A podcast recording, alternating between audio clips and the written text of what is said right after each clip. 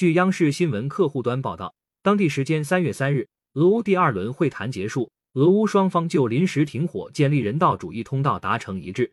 双方近期将围绕建立人道主义走廊保持沟通和合作。俄罗斯代表团团长梅金斯基表示，今天谈判解决的最主要问题是拯救平民。他还表示，俄乌两国国防部的代表就为平民开辟人道主义走廊的形式。以及为保证平民撤离，宣布临时停火的方式都达成了一致，这是谈判实质性的进展。俄罗斯谈判代表团成员、国家杜马国际事务委员会主席列斯卢茨基表示，俄方与乌方达成的一致意见还需要两国议会批准。